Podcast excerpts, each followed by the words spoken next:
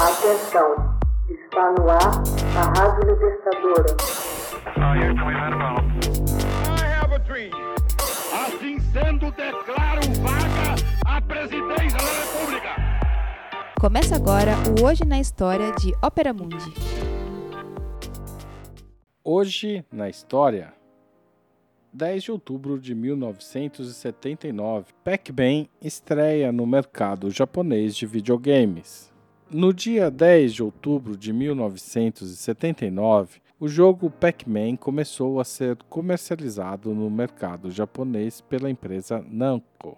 Sua filosofia era simples e direta. Um labirinto em que o jogador, controlando o Pac-Man, deveria comer 240 pontinhos sem deixar-se ser atacado por fantasminhas que o perseguiam. Dentro do labirinto também havia quatro pílulas especiais que davam ao Pac-Man a possibilidade de devorar, por um breve período de tempo, seus oponentes. Pac-Man foi o primeiro jogo a usar de forma eficaz a cinemática. A introdução do jogo apresenta os fantasmas e, no intervalo de algumas fases, temos pequenas sequências de humor, como um gigante Pac-Man perseguindo um assustado fantasminha. O nome original do jogo no Japão era Puckman mas nos Estados Unidos preferiu-se a forma Pac-Man para evitar brincadeiras com o palavrão fuck.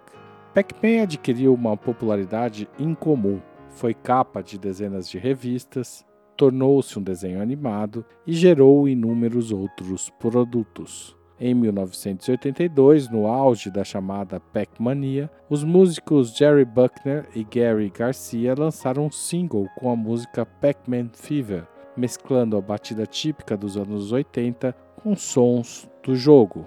O disco alcançou a impressionante nona posição na lista da Billboard, vendendo quase 2 milhões de cópias.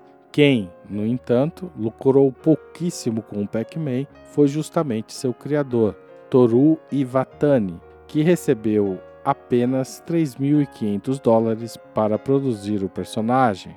Mais de 100 mil máquinas de arcade, os primeiros fliperamas eletrônicos de Pac-Man, foram vendidas somente nos Estados Unidos. Muitas máquinas acabaram sendo instaladas nos locais mais inusitados, como na sala de espera de consultórios médicos, de farmácias e hotéis. O jogo fez tanto sucesso que uma dupla de estudantes do MIT, o Instituto de Tecnologia de Massachusetts, foi contratada para dar uma sequência ao Pac-Man. Doug McCry e Kevin Curran, que estavam acostumados a hackear gabinetes de arcades para os aprimorar, fizeram então um Pac-Man com pernas e deram o nome a essa nova personagem de Mrs. Pac-Man. Essa versão feminina venderia ainda mais máquinas de arcades que o Pac-Man original.